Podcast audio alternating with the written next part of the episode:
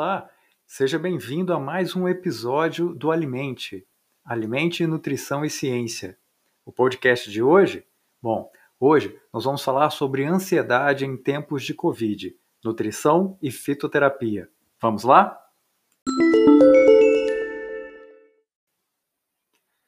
De acordo com a Organização Mundial de Saúde, o Brasil é o país com a maior taxa de pessoas com transtorno de ansiedade, 9,3% da população.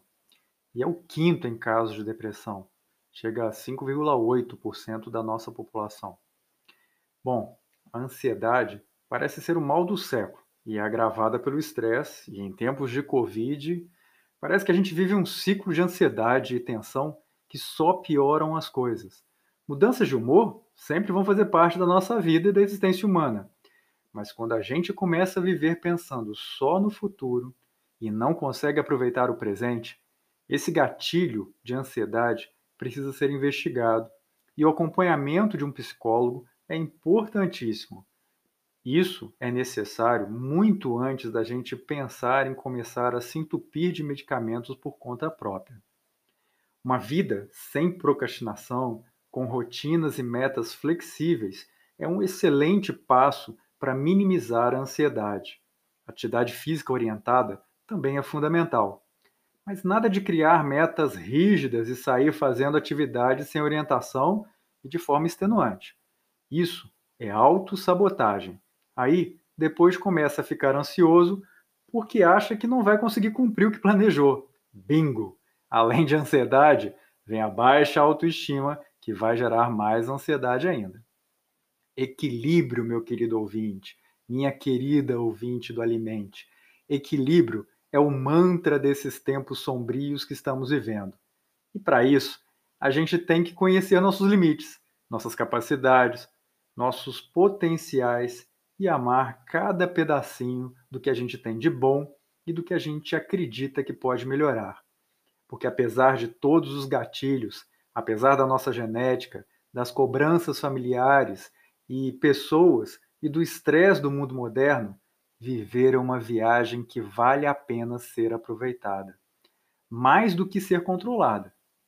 É importante saber onde se quer ir, mas o mais importante é se deliciar com o caminho.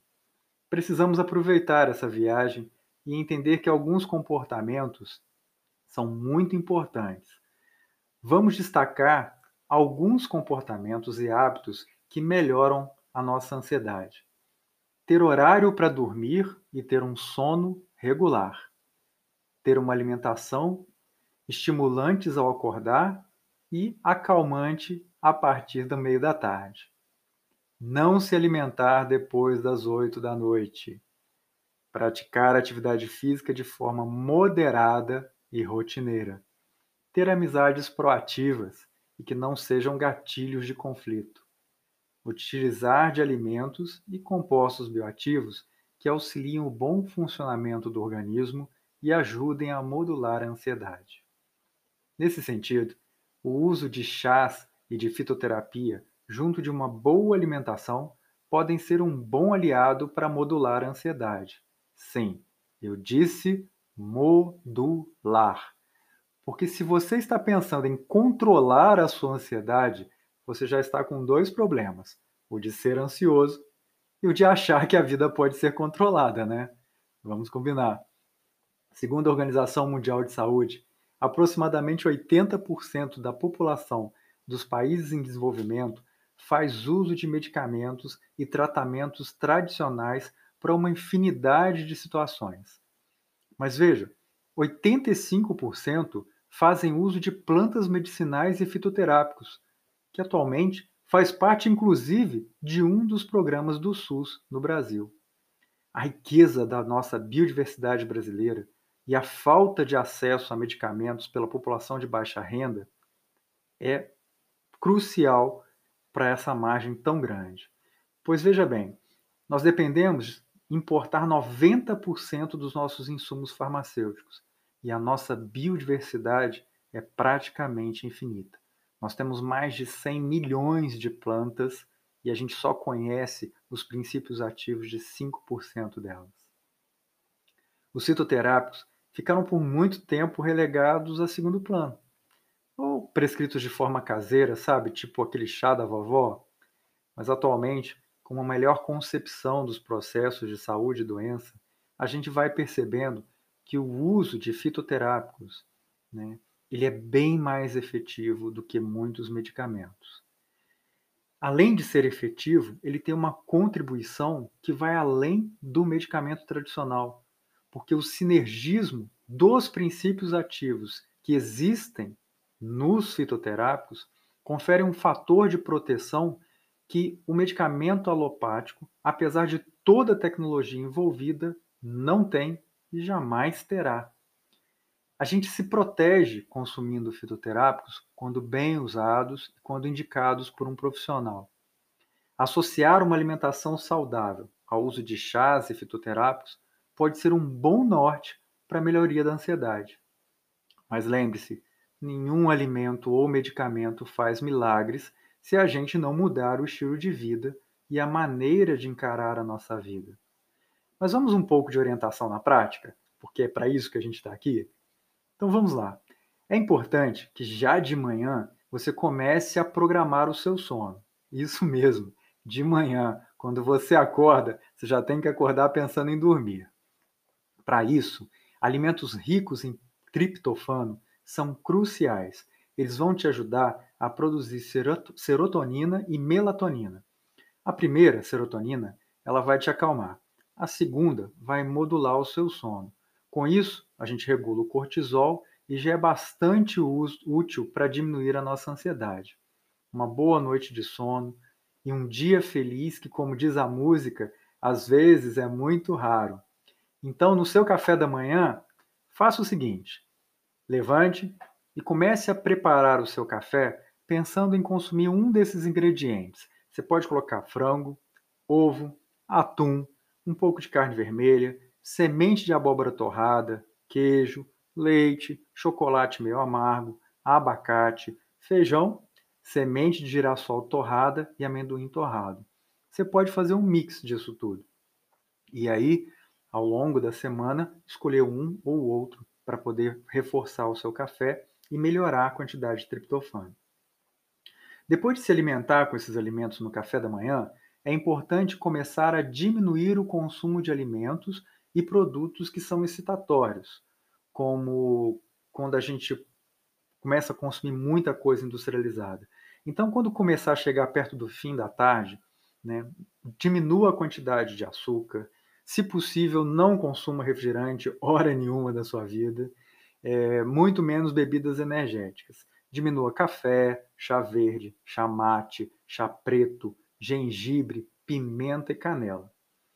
É importante também que você diminua a quantidade de carboidratos no final do dia, principalmente os refinados, e que as últimas refeições, depois das 18 horas, sejam bem mais leves e que, se possível, você não coma nada depois das 8 horas da noite. Prefira nesses horários tomar um chá ou um líquido apenas. E se você conseguir, vá tirando o açúcar aos poucos, não use adoçante, porque chá a gente toma sem adoçar o açúcar pode interferir nos princípios ativos dos chás. Isso vai te ajudar muito, vai ajudar o seu corpo a se preparar para o sono, a descansar o intestino. E é fundamental dormir bem. Se você tiver o intestino né, sem trabalhar, você vai dormir melhor. Isso vai ser fundamental para que no dia seguinte você acorde bem e descansado. E com isso, o trabalho vai fluir melhor. E se tudo está pronto e há tempo, não tem por que a gente ficar ansioso, não é mesmo? Você deve também evitar consumir produtos industrializados que contenham glutamato monossódico. O excesso do glutamato na corrente sanguínea pode se relacionar à inflamação do cérebro, que transforma a glutamina em glutamato e tem dificuldade de transportar essa substância para fora se existir alta concentração de glutamato no sangue.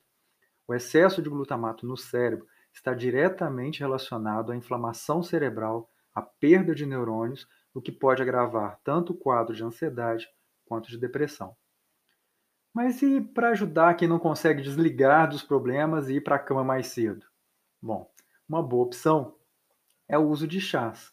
Chá de camomila, de melissa, de passiflora o famoso maracujá, de mulungu. Mas cuidado, mulungu não é uma planta para você usar corriqueiramente e por muito tempo. Ele deve ser usado de forma moderada e evite consumir três dias seguidos. Você pode também usar capim-cidreira, guaçatomba, rosa branca. Agora, caso você precise de modular sua ansiedade ao longo do dia e, por experiência própria, tenha observado que os chás noturnos não são suficientes para te dar essa sensação de relaxamento, a nossa sugestão é procurar um nutricionista que tenha especialização em fitoterapia. Nesse caso, ele irá avaliar seu caso, elaborar uma alimentação adequada e, se achar que é necessário, irá prescrever alguns fitoterápicos, como por exemplo a Marcela, que é um sedativo leve. A gente pode lançar a mão também do Citrus aurantum, que é a laranja amarga, o Symbopogum citratus, a Eritrina verna, a Lípia alba, a Matricária recutita, mas olha só, viu como esses nomes são complicados? E eu não coloquei o nome popular exatamente para você não usar. Presta bem atenção. Não use medicamentos fitoterápicos por conta própria. Eles apresentam efeitos colaterais e precisam ser prescritos em doses adequadas. O excesso ou o uso indevido desses medicamentos pode causar náuseas, irritação gástrica, hipotensão, reações alérgicas e causar efeito rebote. Isso mesmo, ao invés de dormir, você vai ter insônia, ao invés de relaxar, você vai ficar extremamente ansioso. Algumas pessoas também não podem fazer uso desses medicamentos. Eles são contraindicados para quem tem distúrbios cardíacos, usam outros medicamentos sedativos, quem tem hipotireoidismo e pessoas com pressão baixa. Mais importante que ter ansiedade e saber que existem medicamentos e condutas que podem ajudar no seu tratamento é o autoconhecimento e o autoaprendizado. Tente se conhecer melhor, observar o que te deixa ansioso, e começar uma mudança gradativa dos seus hábitos e do modo como encara a própria vida.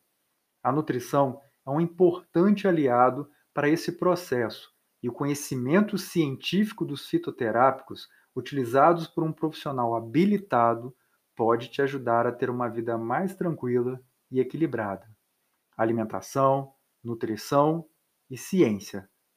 Mas espera aí, não é exatamente disso que a gente está falando o tempo todo?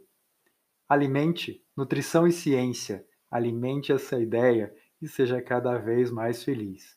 Até a próxima, pessoal!